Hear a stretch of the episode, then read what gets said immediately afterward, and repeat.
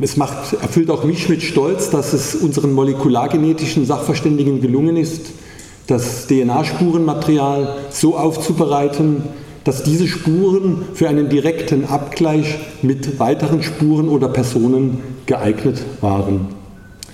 Wir haben über alle Fachbereiche hinweg rund 1500 Spuren analysiert, ausgewertet und das nicht nur innerhalb unserer Regelarbeitszeiten, sondern häufig auch an den Wochenenden und zur Nachtzeit.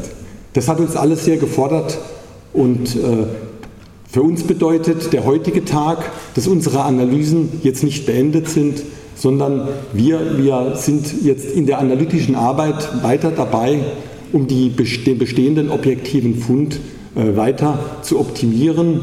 Äh, wir nutzen dazu die Möglichkeiten, insbesondere auch eng verzahnt die der Abgleich von internationalen Datenbanken und Datenbanksystemen uns eröffnet.